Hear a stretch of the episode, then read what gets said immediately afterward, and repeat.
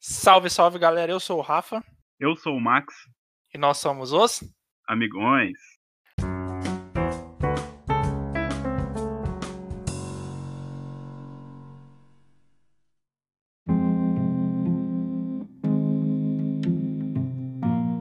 Salve galera, mais uma semana, mais um podcast dos Amigões aqui para você.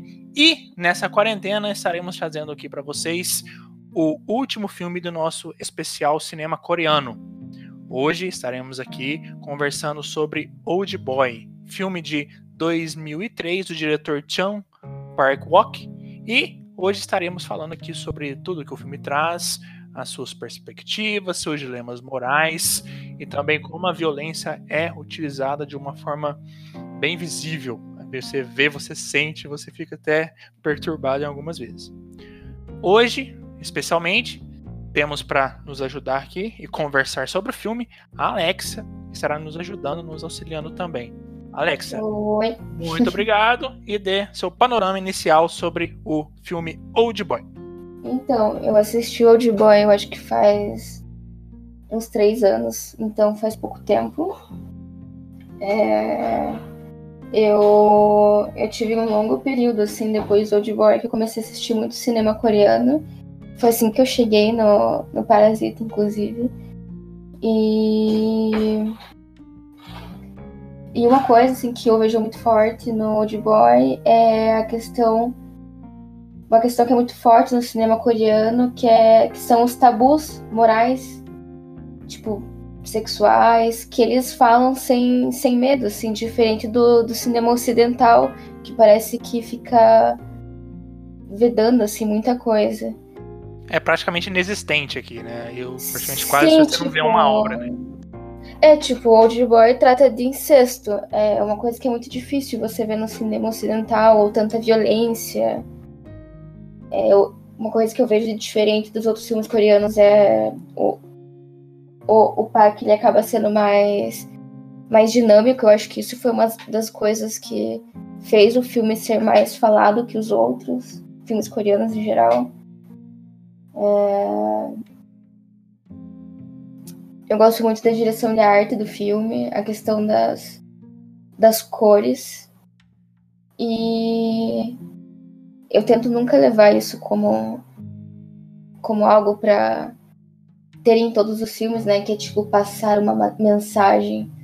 Mas eu acho que o Old Boy ele faz isso e faz isso muito bem, assim, que é dessa questão de da sociedade impor regras e depois isso desenrola em um monte de merda, que é o que acontece no filme. É verdade. Ótimo, amigão. Mais uma semana aí, estamos juntos bater a nossa cota semanal. E para encerrarmos aí o nosso especial do cinema coreano, dê a sinopse do filme, como ele é, e a partir daí a gente vai conversando, entrando nos detalhes daquilo que a Alexa também já mencionou.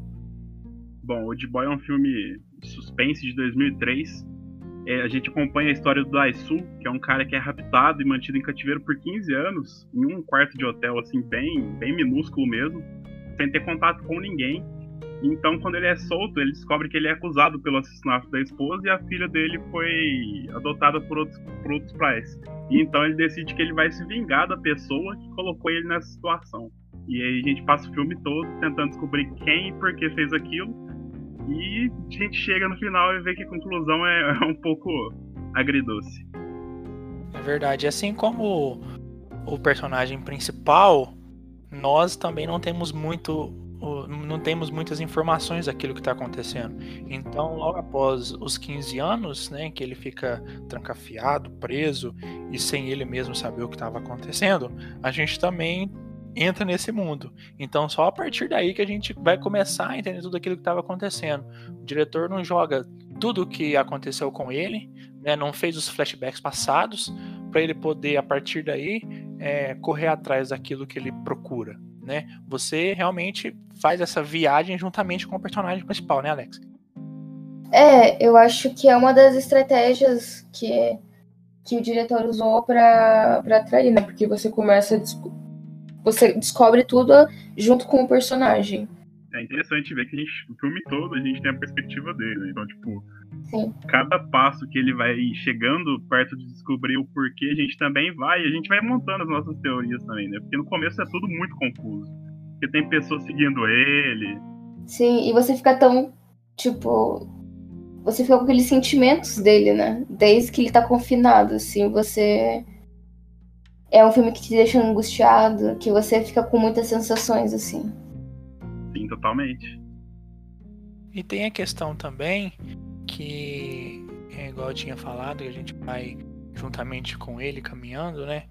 E quando ele começa a correr atrás de sua vingança, é, você vê que alguns pontos aqui o diretor ele coloca explicitamente mesmo, né? Você tem as cenas de violência que são muito fortes, muito reais. Por exemplo, a cena dele comendo um, um acho que aquilo era um polvo vivo, É um né? povo. Então, nessas partes, ele não economiza mesmo, e é algo que o cinema coreano, eu acho que na minha percepção, traz e muito bem. Né? Ele nunca Sim. quer esconder nada, assim como você disse que eles trazem as questões do incesto, por exemplo, que né, para cá, para nós, não é algo comum. Assim como isso, eles mostram a violência e tal, é algo assim que desperta o interesse não só dos, dos telespectadores, mas provavelmente de vários outros diretores. Tanto até um pouco de estranheza também, né? Porque logo no começo já tem a cena do polvo, né? O polvo mexendo os tentáculos enquanto está na boca dele, assim, tipo um negócio bem nojento. As cenas de tortura que ele vai fazendo ao longo do filme para descobrir mais informações. A própria cena do, do andar, assim, né, amigão? Que ele luta praticamente com 50 pessoas, assim. Você vê que é uma violência muito realista, né? Tipo, Sim. Sim. ele não economiza, tipo, no close para mostrar algo, assim. Tipo, É, bem frio, né? Sim, totalmente. É bem cru, né, a violência do filme ao longo do filme todo. E você já percebe isso desde o começo na cena do povo.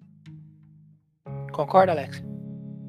Sim, é isso do povo. Eu, eu, eu vi uma vez que é normal na Coreia, né?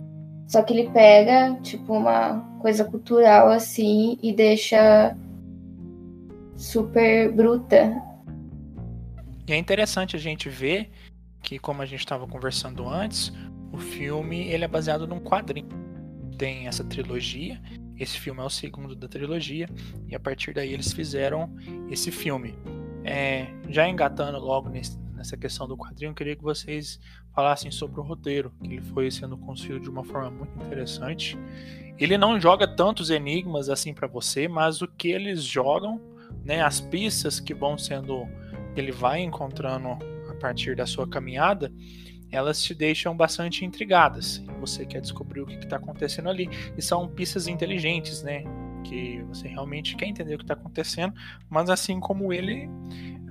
As pistas ali eu vejo que elas são de fato assim, pistas fáceis porque ele consegue achar, mas é porque também o cara que faz, que está por trás de tudo isso, faz que ele consiga encontrar tudo aquilo de uma forma fácil, né? Sim. O objetivo do Lee é que ele descobrisse, né? Então, tipo, ele vai dando uma. como que fosse pistas sequenciais, né? Tipo, você vem até aqui, você descobre alguma coisa que você tem que ir até lá. E a gente vai acompanhando isso até chegar no fim mesmo, né? Aí no fim a gente meio que tem revelação de tudo, né? Sim, e Alexa, você tinha comentado também a respeito da direção que conheceu o próprio diretor com a criada agora que você reassistiu também, o próprio Old Boy. Queria que você falasse dessa forma dele de fazer filmes. A Criada que é um filme também que trata de questões, né, LGBT e tal. Aqui ele traz a questão do incesto no Old Boy. Queria que você comentasse um pouco sobre isso, se é um tipo de, de filme que te agrada, as perspectivas que ele traz.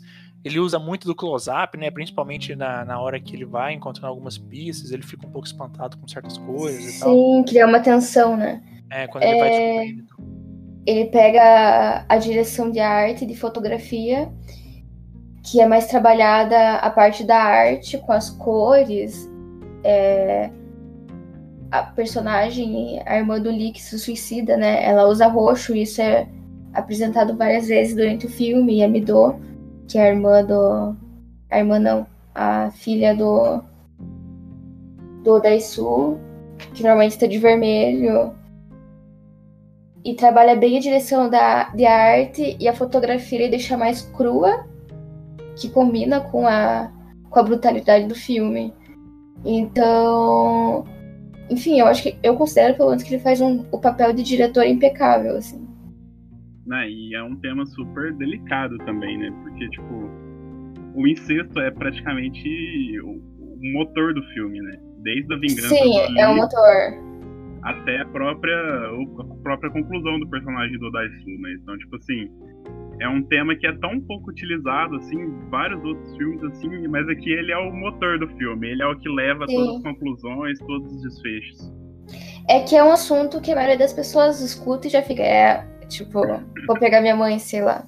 É, e.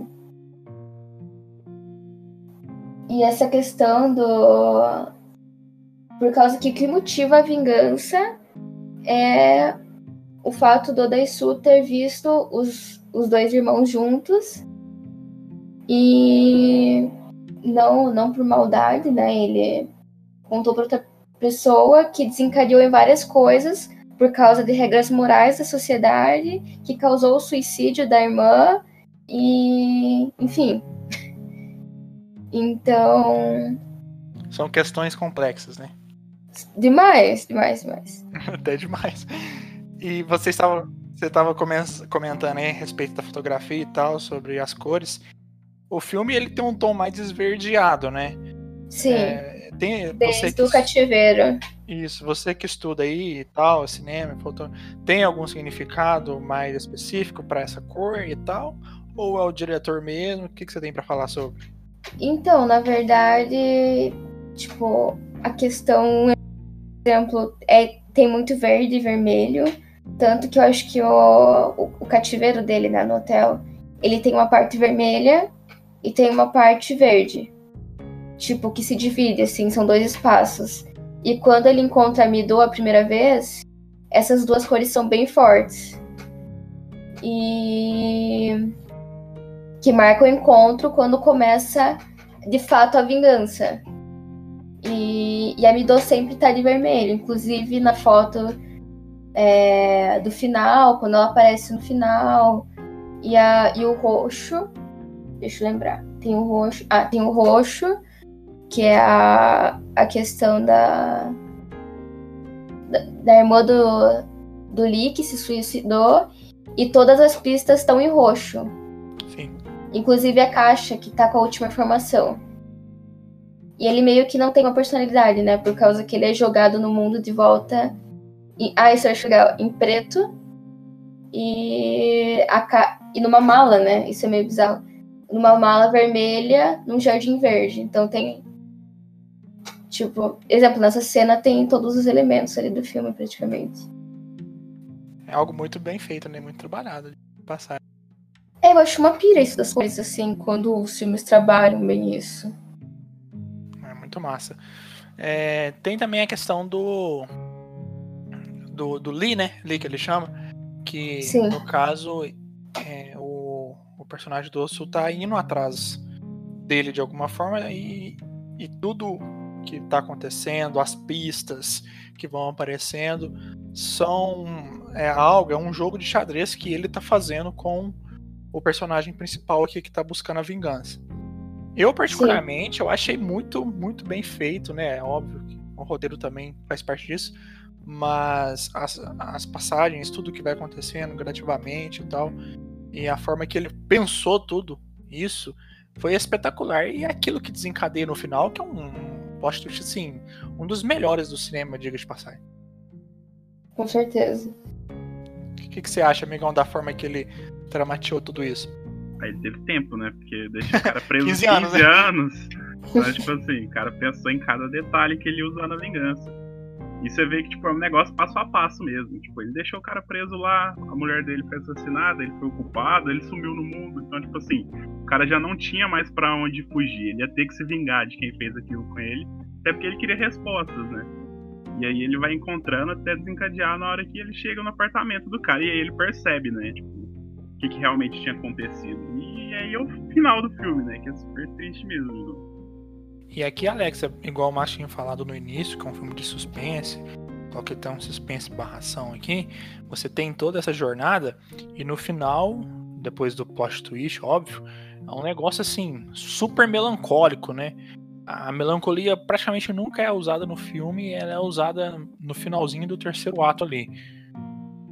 E a forma que, que ela foi usada é, traz, no sentido exata palavra, assim, uma melancolia assim, muito forte, né?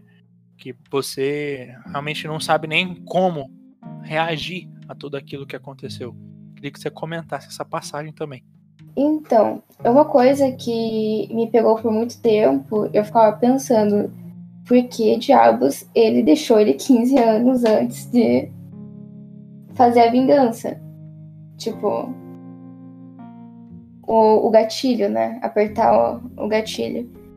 E, e eu tava pensando no filme, antes de fazer o podcast, e daí eu cheguei à conclusão que os 15 anos é para fazer ele se motivar para ir atrás da resposta. Sim, até ele começa a aprender a lutar, né, e tal. É, até porque ele era tipo meio, ele era meio que um bundão, né? Então, se ele não tivesse é, recebido tanto sadismo assim, talvez ele nem tivesse, tivesse nem aí pra. É, mas logo no início também a gente vê que ele tem uma personalidade assim muito difícil, né? Porque logo no início ele tá lá na, na, no departamento de polícia, o policial Sim. tentando controlar ele, ele incontrolável praticamente, ele xinga e tal. Então vê que ele não é um, uma pessoa assim. Fácil. Fácil, razoável, né? Ele, ele é uma pessoa difícil mesmo, igual você uhum. comentou. E a Midou também tinha que ficar mais velha, né? É, tem essa é, questão verdade. também, porque praticamente ele não ia apaixonar sim, por sim. uma pessoa de menos de 10 anos. é, é, é, eu acho que eu imagino que quando. Provavelmente, não sei se a história do quadrinho é igual, mas quando ele pensou na solução para isso. Por causa que a, a ela tem exatamente 18 anos, né? Ela, ele sumiu quando ela tinha 3. Então bateu certinho, assim, na, na idade. E é legal que no início do filme, é, ele some no, na data do aniversário da Midô e tudo é desvendado na data de aniversário da morte da irmã do Leo. Então, assim, é uma conexão muito, muito louca, muito bem feita. Sim.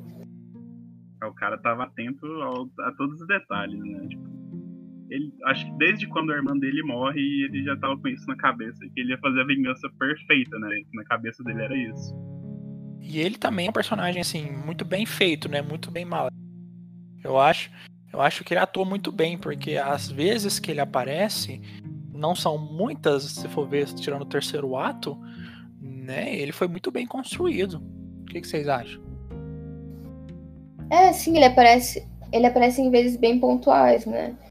E tem até a história dele, né? Então, tipo assim, você já é apresentado, tipo, ele tem o background ali, você vê que ele realmente amava a irmã dele, né? Que motivou ele a fazer tudo isso, porque a partir do momento que ela morreu, partir do, do Daisu ter comentado com o amigo dele, ter espalhado a informação na escola, a irmã dele ter ficado com a gravidez psicológica, você que tipo, tudo isso afetou o personagem e tipo, a única motivação que ele tinha na vida dele era se vingar do Daisu. Então, tipo assim, é um personagem que é credível, né? Apesar de ser uma história, tipo, bem fora do comum.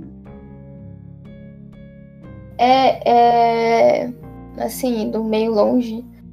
É, por causa que ele realmente amava a irmã dele e ele perdeu a única coisa que ele amava, então ele perdeu qualquer motivação da vida dele. E e tirou tudo do Odaisu e fez ele se apaixonar pela filha. E. E meio que bem simples, assim, mostrar que, tipo. E aí, você ama tua filha. Tipo, ah, sei lá. e, a, e a questão principal do filme aqui, Alex, amigão, que é a questão do, do próprio incesto, né? Que a gente está comentando aqui. Eu acho que o diretor, a gente também já está analisando os personagens, aqui ele evita julgar qualquer ação deles. Né? Por mais que ele que seja correta, se, se fosse, não é. Enfim, ele, ele, quer pegar o negócio humano mesmo, uhum. sabe? A situação humana. Eu acho que ele também faz esse filme para nos colocando no lugar deles, entendeu? o que, que a gente faria se a gente estivesse na pele deles? A gente iria fazer as mesmas coisas? Obviamente não. Mas como que nós reagiríamos a tudo isso, né? Então, um negocinho, uma reflexão muito louca, né? A gente, se a gente saísse depois de 15 anos, por exemplo, trancafiado em algum lugar, a gente ia atrás das respostas? Eu, por ser um baita de um preguiçoso, eu não iria. ou a gente ia, tipo, ou a gente iria, sei lá, ficar conformado com a gente estava liberto. Porque, pô, imagina você, igual, é igual um prisioneiro mesmo, alguém que tá na cadeia. Tá há 10 anos lá, é, aí depois de 10 anos ele sai. Então aquela liberdade para ele é o ápice, sabe? É o clímax da vida dele. Mas aqui, é. eu, né, é, é, mais diferente do cara da cadeia também é que ele tem a resposta, ele sabe porque que ele tá lá, né? Sim, e meio que ele não tem opção, né? Porque ele sai com o celular, com dinheiro e ele tem que descobrir. Começa o jogo. É, e um outro fator também muito grande no filme é a própria hipnose, né? Que é Lee comenta que tanto o Daesu quanto a Mido são, tipo, super propensos a serem hipnotizados e que ajudou muito no plano dele, né? Porque tem várias partes, assim, que se não fosse a própria hipnose, talvez não daria certo. É, porque a gente não saberia se o próprio Osso iria reconhecer a filha depois de algum certo tempo, né? Sim, tem todo o plano, né? Porque quando ele chega para comer o povo lá, já tem um sinal, né? Que ele pagaria e por aí vai a hipnose foi, tipo, uma grande parte, assim, do plano dele, né? Tipo, por ter alguns momentos, assim, que são coisas mais difíceis de acontecerem, a hipnose foi a resposta, né? é isso que eu ia falar. A, a hipnose foi a solução do problema do filme para fazer ele funcionar. por causa que ele, a, o Daisu, você ainda entende a motivação dele, ele estar ali. Já me doa uma coisa meio Tipo, nossa, que coincidência, ela tá ali e tal. A hipnose resolve os problemas do filme. Sim. Até porque, tipo, você vê um cara comendo um polvo assim, né? Tipo, e ele apaga, ah, vou levar pra minha casa. a hipnose é a resposta. Tipo, todas as dúvidas que, tipo, poderia ter na história é resolvida com a hipnose. Com a hipnose. É o grande fator do filme.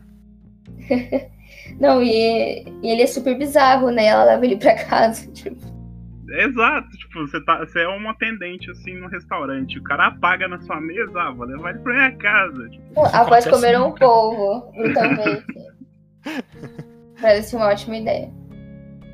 É muito bizarro, cara. Tipo, tanto que, tipo, antes de você saber tudo que isso acontece no filme, hora que você tá vendo, você fica com estranheza, tipo, muito grande, né? Fala, por que, que essa, ela tomou essa decisão, assim? Aí depois Sim. você... É, a hipnose foi a solução, né? Pra socar ela ali na história e, e explicar ela ter levado ele pra casa e criar uma relação entre os dois. Que é uma relação esquisita, né? Super. E eu não sei se vocês já assistiram um remake feito pelo. Não, eu não. É, eu não, não cheguei a ver, não. Você chegou, amigão? Não né? Falam super mal, né?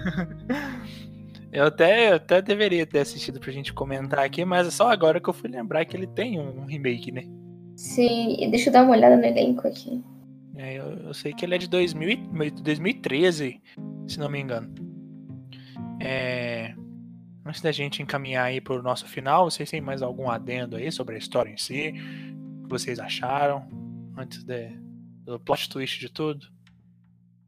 Ah, eu só acho que toda a jornada do Daisu, tipo, apesar de muito violenta, tipo, acho que essa violência fez o filme ter sucesso, assim, sabe? Tipo, ele, apesar dele ter um tema que é muito tabu, você vê que tipo, ele se aproxima muito dos filmes tipo, de ação ocidentais, assim, no quesito de ação.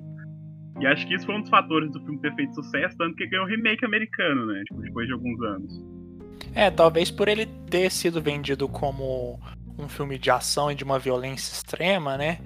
Ele tenha conseguido um parte comercial melhor, né, amigão? Porque a história é totalmente. Ela tem a parte da violência, etc e tal. Mas a reflexão é totalmente diferente, né? Não, e eu tenho certeza que o remake americano não deve ter tanto incesto assim, cara. Eles devem ter alterado. Provavelmente. Nossa, eu tô vendo aqui, foi dirigido pelo Spike Lee. Sério? Nossa, não tinha nem ideia que era do Spike Lee, não. Nossa, sim, eu fiquei curiosa agora pra assistir. E ele passa 20 anos em cativeiro no remake. Hum, diferente. Provavelmente fez um remake mesmo. al- Alterou até a linha temporal da história. Ó, certo dia é Joe o nome do Odaisu. Certo dia, Joe é liberado e com a ajuda de um assistente social ele tem apenas três dias pra descobrir a verdade sobre seu sequestro. Já muda. No filme original são cinco dias. Sim. E tem o, tem o Rami Malek no, no elenco. Então é ruim. Só pra você ver o tanto que é difícil, né? Porque. São- É, são muitas informações. Pra você ver o tanto que o, provavelmente o remake americano ele já contradiz. Porque aqui ele espera 20 anos, né? 20 anos pros americanos talvez seja uma, um- uma quantidade de, de idade aí, ok, razoável nessa questão do incesto. Eu nem sei se eles mostram. Mas lá no, no Old Boy original, por mais que ela tenha 18 anos, a carinha dela é de 15. Né? E as Sim. ações também, né? Hã? E as ações que ela tem com o Daisu E as também, ações né? também. Então aqui ele já espera 20 anos. Então provavelmente a mina vai ter o quê? 23 anos. Né? Já, já sai um pouco do, do pretexto, né? Sim, e ela tem cara. E quem faz a atriz é a Elizabeth Olsen, a- uma, uma irmã da Mary Kate, a Ashley Olsen. Isso é isso aí. Então ela tem uma cara mais adulta também. Já tem. Sim. Ah, eu acho que um filme desse seria muito chocante pro público aqui. Do, do, dos Estados Unidos. Sim. São, a maioria é republicana. É que eles fizeram uma versão comercial, né? A maioria do pessoal é republicano, pô. Se esse filme saísse hoje, por exemplo, em 2000 e tanto aqui, 20, imagina o público bolsonarista assistindo esse filme, amigão. O Carlos e o Eduardo já ia fazer post no Ah, Twitter. é, eles já ficariam maluco. É, Não, mas uma coisa que pegar Bacurau é, seria um filme que seria feito um remake, por causa que não tem. Tipo, não tem condições para o público norte-americano que gosta de. de uma coisa mais soft mesmo. Mais algum adendo, Alex, antes de a gente entrar no terceiro ato? Não. Então vamos entrar no terceiro ato aqui do filme. Eu queria que vocês falassem qual foi a reação de cada um de vocês na primeira vez que vocês assistiram, se vocês esperavam aquilo, e a derrocada do personagem principal, porque quando tem aquele último close-up nele, ele acha que ele venceu, né? Ele fala assim: "Ah, eu venci, você tem que morrer. Eu entendi tudo o que aconteceu". E depois tem o plot twist que ele descobre que Além de tudo, ele tinha, feito, tinha, tinha tido relações sexuais com a própria filha, como uma forma de vingança do Lee, e não foi ele que conseguiu a vingança. Eu queria que vocês comentassem sobre tudo isso aí. Então, eu. Assim, durante o filme todo eu fiquei super tensa. Aí chegou nessa parte, tipo, me caguei na calça. É. Por causa, por causa que. Não, eu vou mudar. Sei lá, estourei a calcinha. Mais. mais Ótimo. aceitável. É, por causa que eu realmente não esperava isso. É, eu não sabia o que esperar. Que é bom também. Então, o que eu acho incrível porque ele consegue. Eu não sei se vocês tinham uma ideia do que acontecia, mas. Não, Normalmente. foi uma surpresa total, nossa senhora. Sim, mas tipo, vocês imaginavam algo? Porque Eu, imagi- normalmente. eu imaginava que ele teria um- uma queda, mas eu não, não imaginaria que seria tão forte como foi. Sim, é por causa que normalmente, tipo, pra te conduzir pro final, o roteiro ele tem. Ele, ele quer que você ache algo. E nesse filme eu não achava nada. E mesmo assim ele conseguia ir me carregando, porque eu não conseguia imaginar o que ia acontecer no final. E realmente aconteceu algo que eu não esperava. E. Foi muito. Foi um baque pra mim. E eu fiquei triste, né? Porque coitado.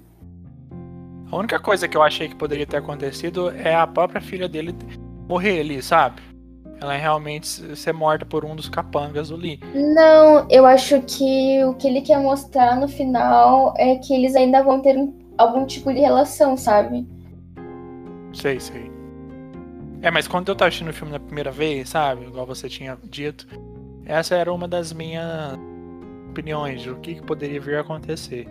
Mas aí depois, quando realmente é descoberto tudo, principalmente com o álbum de fotos, ó, quando é aberto o álbum de, de fotos ali, o negócio tá doido, corta o coração. muito, muito pesado. É muito pesado mesmo. E, ah, porque você se coloca na situação, né? E tipo. Não, é uma coisa completamente inaceitável.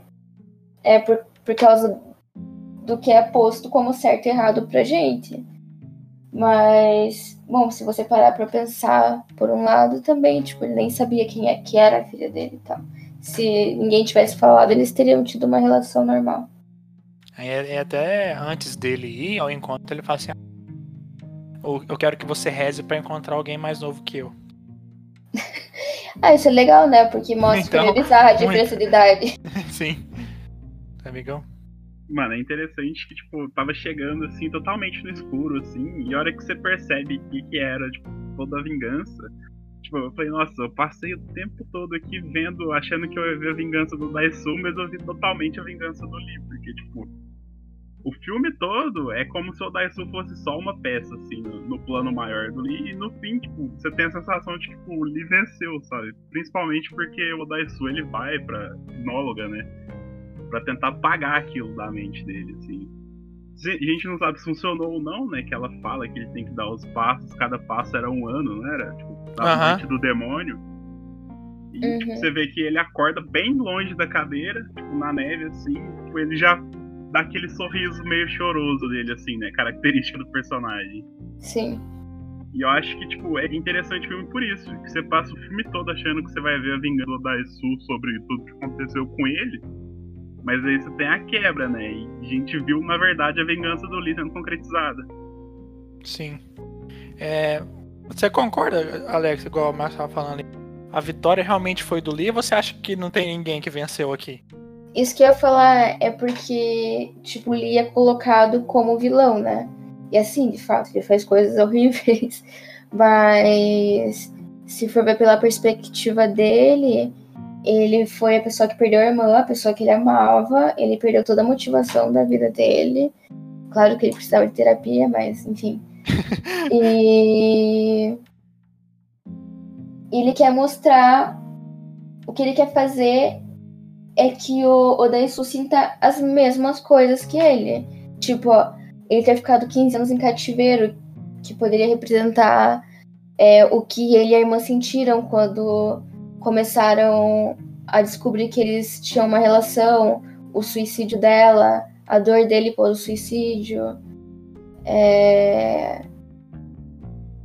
Enfim, eu acho que ele quis mostrar tudo que ele, com muita raiva, colocar ele na mesma pele, assim. Ele quis que o Daisu sentisse o que ele sentiu, né? Porque quando a irmã dele morre, igual você falou, é como se ele tivesse morrido também. Tipo, ele não tinha mais motivação de tanto que ele amava ela. Sim. Tanto que depois de concluir a vingança, que seria tipo o único objetivo de vida dele, ele se mata, né? Sim, exatamente. É, então realmente acho que não tem nenhum vencedor. É, e o que ele tinha com a irmã não era um maldoso também, né? É. é era, era algo. Ah, é Bizarro. É, difícil, né? É, é, fora do normal, né? Tem o consenso ali, né? Mas é igual a gente estava comentando, ninguém julga, né? Você, você o, não, a gente julga porque é errado, mas o diretor ele tenta colocar no filme uma forma, de uma forma que você não julgue, né? É, é por causa que é moralmente errado. Só que você vê os dois personagens fazendo isso e eles não fazem na, inten na intenção de tipo, ah, estou fazendo alguma coisa errada. É algo que simplesmente aconteceu, um sentimento que aflorou. Então a sociedade reprime isso, a sociedade não respeita, tipo, não aceita e e tipo não aceita isso de forma totalmente violenta, sem sem tentar entender o que acontece, tipo só reprime. Sim. Que acaba na morte dela. É. É, é muito complexa essa questão, né? E tipo, o Odaisu é um coitado ali no meio, né? Que foi fazer uma fofoquinha e se fudeu. Exato, cara. Ele contou pro amigo dele, o amigo dele espalhou, tipo assim, ele que se fudeu totalmente, né? Sim, tipo, e meu, se você visse, você também ia querer contar pra alguém, porque você ia ficar muito perturbado. pois é. É, imagina você guardar esse segredo pra sempre, né? Sabendo Até que é errado, né? Ele não imaginou os desdobramentos que teria também, né? Tipo, você conta ali, mas ele não imaginou que isso ia levar ao suicídio dela, né? Então, tipo assim. Sim, é tipo a, a responsabilidade dos seus atos, né? Que ele acaba pagando depois, por a gente fazer coisas sem pensar. Enfim, o. Sim, mas na, na idade deles também, não, não é esse negócio de responsabilidade. Eles são um puta irresponsáveis, eles estão no colégio. Sim. Entendeu? Eles não têm idade pra pensar em nada. Então, igual. É, é que tudo é levado ao, extremo, né? Sim, a própria ação dos dois, desse, igual você disse de ter floreado e tal, né? Pra eles é ok, né? Não- eles não estão pensando na mãe, no pai, eles não pensando se aquilo vai ter uma consequência na família. Eles estavam ali aproveitando o momento, né? Por mais que seja errado. É, é tipo, sei lá, quando você é criança e tem algum tipo de relação com o primo. É, tem não sei, gente que tem é até normal. hoje, de- depois de grande, depois de adulto, tem gente, gente Tipo, eu que casa. Tem gente que casa, é, é um negócio bizarro, mas tem gente que ama É. de paixão. Putz, é, é foda, né? É bizarro, mas. Enfim, eu acho medonho. Eu tenho um irmão, nunca imaginaria isso. Mas eu entro nessa coisa, assim, de tipo. Foram criadas regras pra nós respeitarmos. E, as, e elas só foram criadas e depois que elas são jogadas, elas não são trabalhadas, assim. E daí dá esse tipo de merda. E tipo, por que, que isso é errado? Por que isso é certo? Sim. etc. E é engraçado que eles, né, eles estão ali juntos, os dois. Eles acham aquilo correto e tal. E depois de que tudo vem à tona, o rapaz ainda tem, tipo, essa ideia total de ficar um super rico, né? Se ele já não Sim. fosse antes, né? Eles já eram, né? É, e tramar tudo isso, né? A idade que o cara tinha pra tramar um negócio desse, né? Sim. não sei se ele tramou depois, se ele foi com o tempo. Ele Mas- foi alimentando, né? É, ele guardou aquilo lá até ocasionar realmente o sumiço do personagem principal.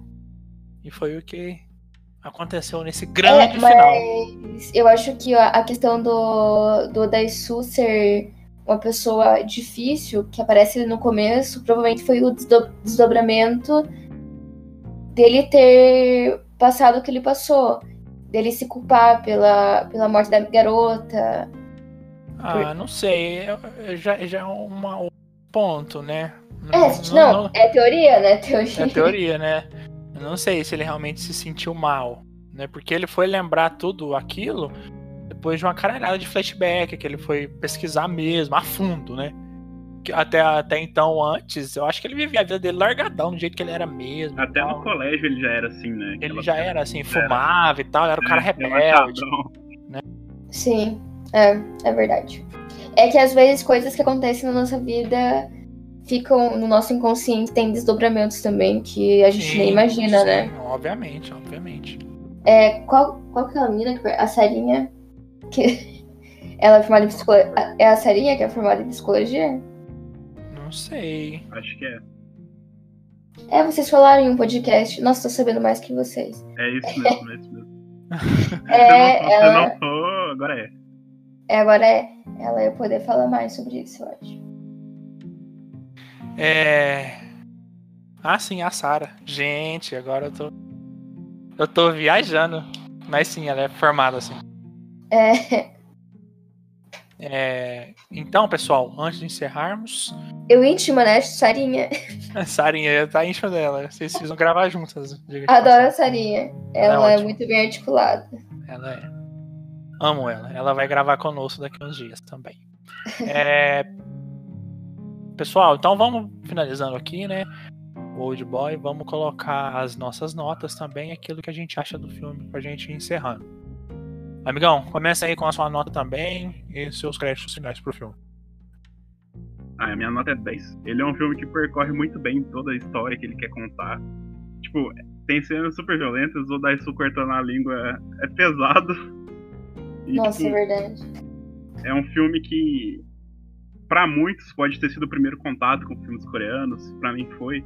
E é um filme que marca bastante, porque a gente vê a qualidade do cinema fora do, do Ocidente, assim. Que a gente é muito focalizado, assim, nos Estados Unidos, alguns filmes europeus. Mas a gente vê que lá os caras fazem um filme e os caras tocam na ferida, né? Porque é o filme inteiro baseado e motorizado pelo incesto.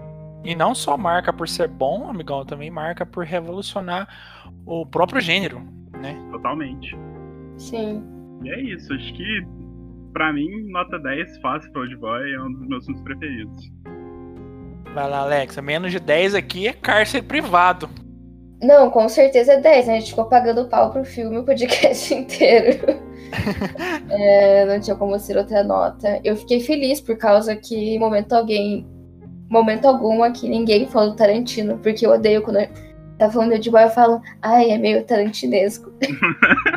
Na verdade, muito. na verdade, o Tarantino ele se inspira em Old Boy pra fazer os Sim, filmes dele, né? exatamente. O Exatamente. pessoal eles se enganam muito, né?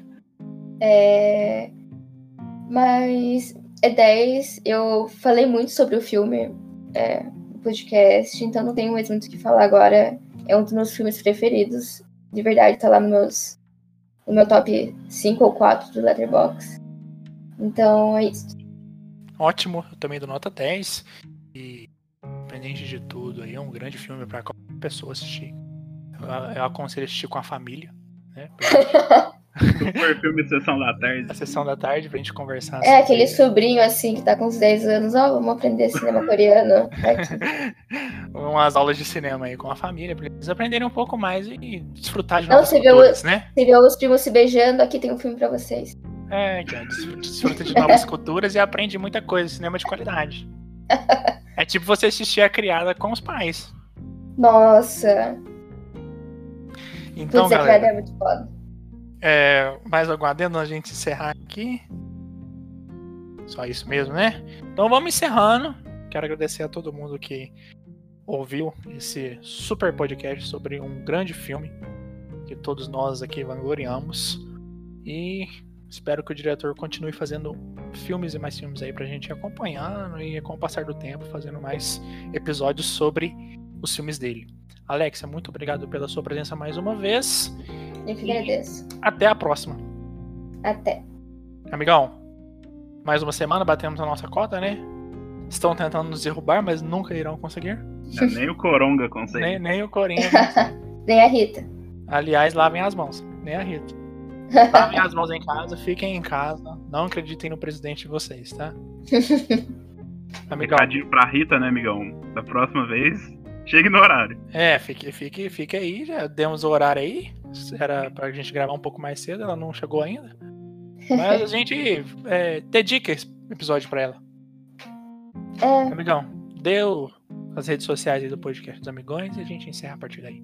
Sigam o podcast dos Amigões no Instagram. Amigão Rafael vai acompanhar as mensagens de vocês, sempre responde todas. Siga também no Spotify, podcast dos Amigões, em qualquer outra plataforma de streaming de podcasts. Estamos em quase todas e é isso. Até semana que vem.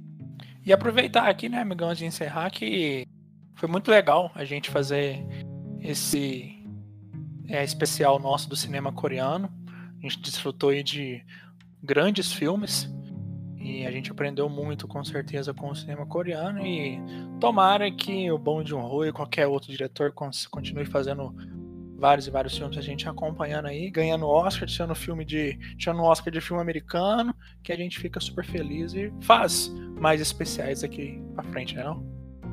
Totalmente. Eu acho que o cinema coreano é um cinema que está em alta aí no momento, né? E ele tem uma quantidade bem vasta, né, de filmes. E cabe a nós explorar aí, né? Cada vez, sempre que a gente puder também trazer um episódio aí, a gente vai trazer sempre de olho nos lançamentos aí. E pra encerrar aí, amigão, tem um filme coreano que a gente não falou de cá pra, pra alguém, pra gente encerrar com chave de ouro nosso especial? Nossa, aí você me pegou de calça curtíssima, amigão. Nada preparado, não, mas eu recomendo a série Kingdom, tá na segunda temporada da Netflix, já falei dela no Invasão Zumbi. Sim? É uma série ótima mesmo. É, a segunda temporada, principalmente, ela evolui, ela não é só mais uma série de zumbi, ela tem vários atos políticos ainda mais evidentes do que na primeira temporada, e é isso, tipo. E o plot pra terceira temporada, ó, se tiver, show. Ótimo. Alexa, tem um aí que você queira? Alguma série? Algum, alguma animação que você queira compartilhar? é, deixa eu pensar. Esses dias eu assisti um filme chamado Micro Habitat. É um filme sul-coreano também. E ele é a história de uma de uma garota que começa a aumentar. É, pega naquele lance do, do Parasite, de, uhum. de, tipo, o custo de vida ser muito alto, esse problema social, né, da, da Coreia do Sul. E ela fica entre pagar aluguel e comprar, continuar comprando cigarro e uísque. E daí ela decide, em vez de deixar de comprar cigarro e uísque, parar de pagar aluguel e, come, e começar a morar na, na casa dos outros, dos amigos dela. Legal. E é um filme muito bom. É, deixa eu ver aqui um se é. Só um minutinho. Ótimo. Enquanto ah. ela procura aí, pode indicar mais um aí, amigão? Só lembrando que eu conversei com o Kelvin esses dias, nosso amigão, e ele recomendou um filme que chama Casa Vazia, que é sobre um cara que invade casas, assim, tipo a pegada dos malucos do Parasita, tá ligado? Fica na uh -huh. casa escondido ali. E ele encontra uma moça que tem um relacionamento abusivo e ela meio que se apaixona por ele. Então ela meio que. Ele vive as sombras ali e a moça que é casada com um cara abusivo se apaixona por ele. Então é um triângulo oh. amoroso que não é um triângulo. um triângulo nas sombras aí. nas sombras. Eu quero indicar um filme que se chama O Motorista de Táxi. Esse filme até foi um dos é, escolhidos para representar a Coreia do Sul no Oscar de 2017, se não me engano que conta a história de um taxista que ele está, ele mora numa cidade longe de Seul, né? E ele está passando por problema financeiro, ele tem uma filha e ele precisa levar comida para casa e tal, para ele se alimentar, para ele cuidar da filha, para criar ela. E não tá, não tá sendo um, uma temporada legal para viagens, para corridas de táxi. E aí ele descobre que tá vindo um estrangeiro, né, se não me engano, da Alemanha ou dos Estados Unidos, não me recordo o país, e ele escuta isso, ele consegue fazer uma trambicagem e pegar essa corrida para ele, para levar até Seul. E chegando lá em Seul, ele descobre que a ditadura está instalada lá no país e a, e a cidade está fechada. Eles conseguem entrar por uma outra entrada, uma entrada secreta, vamos dizer assim. E a partir daí a cidade fica toda fechada pelos militares e os revolucionários todos estão morrendo. A, a ditadura militar lá está matando todas as pessoas, os revolucionários. E eles tentam de alguma forma sair de lá e a história corre em cima disso aí é muito legal, recomendo também. Alexia? Então, acho que vocês já devem ter ouvido falar, é um filme de 2018 chamado Burning. Sim. É, ele ficou bem famoso na época. Bem famoso não, né? Mas ele teve uma. Teve um olhar maior para ele. E eu acho que é um filme muito complicado de explicar aqui. Mas a fotografia dele é muito bonita. As cores do filme são incríveis. Então vale muito a pena assistir. Ótimo, então várias recomendações aí para você. Você falar que não tem filme ou alguma série para assistir sobre cinema coreano, você está mentindo a partir de agora. Galera, muito obrigado aí, vocês que ouviram. Até a próxima semana que vem estamos de volta com um novo episódio aqui do podcast dos Amigões. Até a próxima, valeu. Tchau, tchau.